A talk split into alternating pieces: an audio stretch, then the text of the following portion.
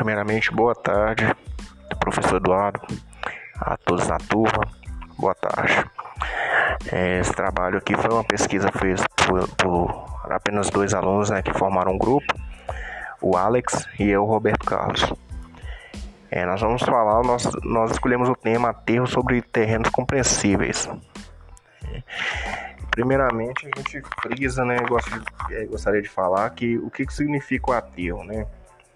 O aterro é o ato ou efeito que, que temos de, de aterrar algo, algo né? tem por objetivo nivelar uma superfície, né? deixando-a de preferência acima do nível do mar. E com, com base nesse significado, nós, nós vamos falar sobre o aterro sobre terrenos compressíveis. Um terreno compressível, na verdade, ele é um terreno mole, um solo mole, né? constituído principalmente por argila a argila é, é sua, em sua maior é, composição no caso dos, dos terrenos compressíveis, ou solo compressível. Né? E nós temos diversos, diversas maneiras de estar tá fazendo, de estar tá realizando, executando um aterro sobre um tipo de solo assim.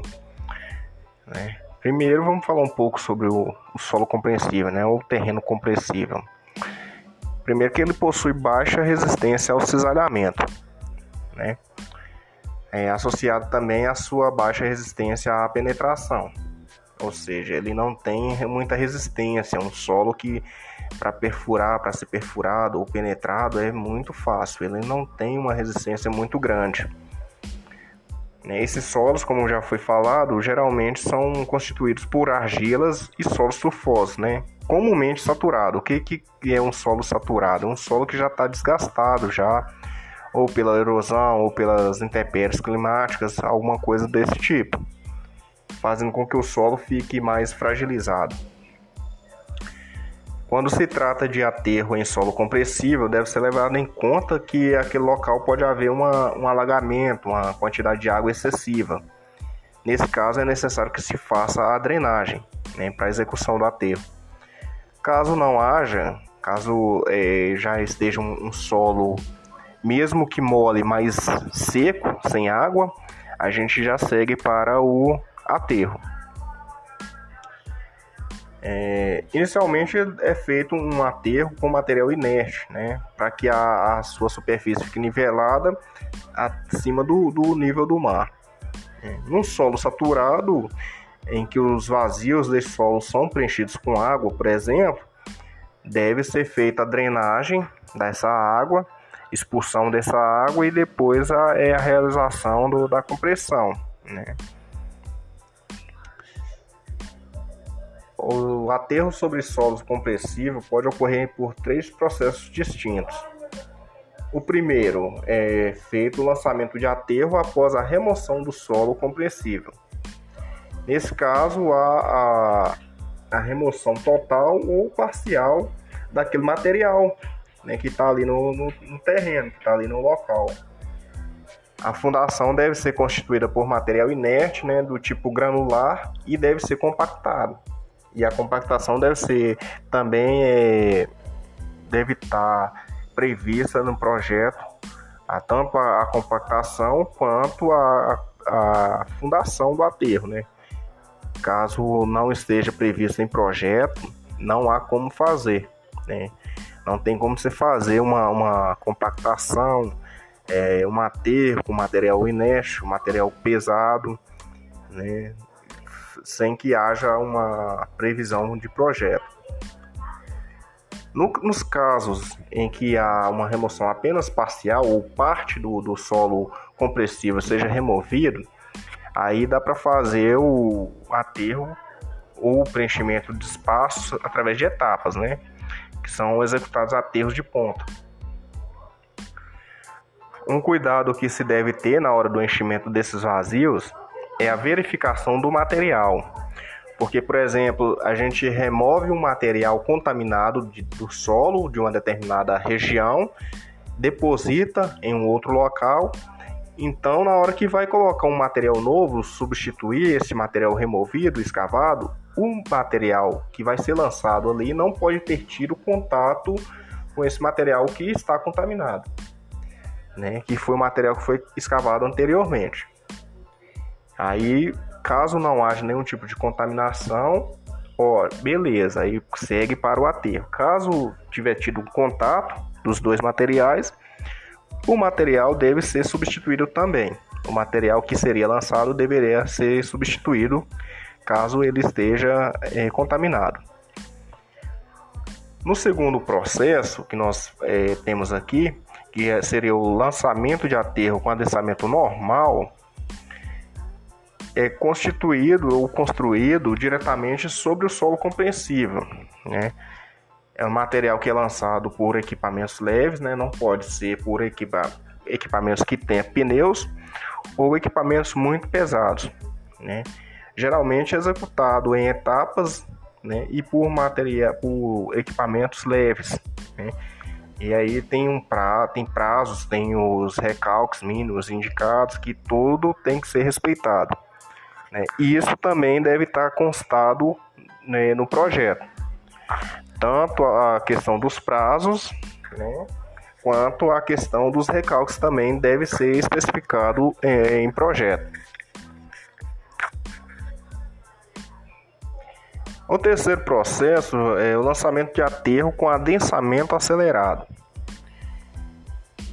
É, geralmente consiste na aplicação de uma sobrecarga na fundação, ou seja, é, é, utiliza-se de drenos verticais junto à fundação do aterro. Nesse processo, a execução do aterro se dá apenas depois que a fundação atingiu o adensamento previsto também em projeto. Né? Se não tiver especificado é, em projeto, não, não, não é realizado o aterro, enquanto a fundação não tiver totalmente adensada. Né? Enquanto o adensamento não tiver sido é, concluído, aí o aterro segue é, parado. Como segundo processo, o terceiro, esse um adensamento acelerado, ele também deve ser realizado em etapas. Né? São realizadas é, respeitar, respeitando os prazos, recalques mínimos, é, tudo isso especificado também no projeto. Nós temos aqui alguns materiais que são utilizados, são recomendados também, de acordo com a especificação do solo, para a utilização, né, para sua utilização no caso dos aterros. Os mais utilizados são a areia, né, que ela deve ser isenta de material orgânico, é, a pedra ou brita número 3 ou 4, né, pedra detonada, pedra rachão e o geotêxtil. Esses são os, os principais materiais utilizados para fazer um, um, aterro, né? mas de acordo com espe especificação de cada solo. Os materiais é, que serão utilizados devem conter no projeto inicial. Né? Se vai fazer a substituição de algum material, e o projeto já vem especificando qual tipo de material que será utilizado. Porque antes de, disso já foi feita uma análise do solo e nessa análise constou que o material a ser utilizado é a pedra 3 ou pedra 4 ou pedra detonada ou pedra rachão e assim por diante. Sendo que esse material será o mais recomendado para cada tipo de solo. É, conclusão aqui que a gente tem, né?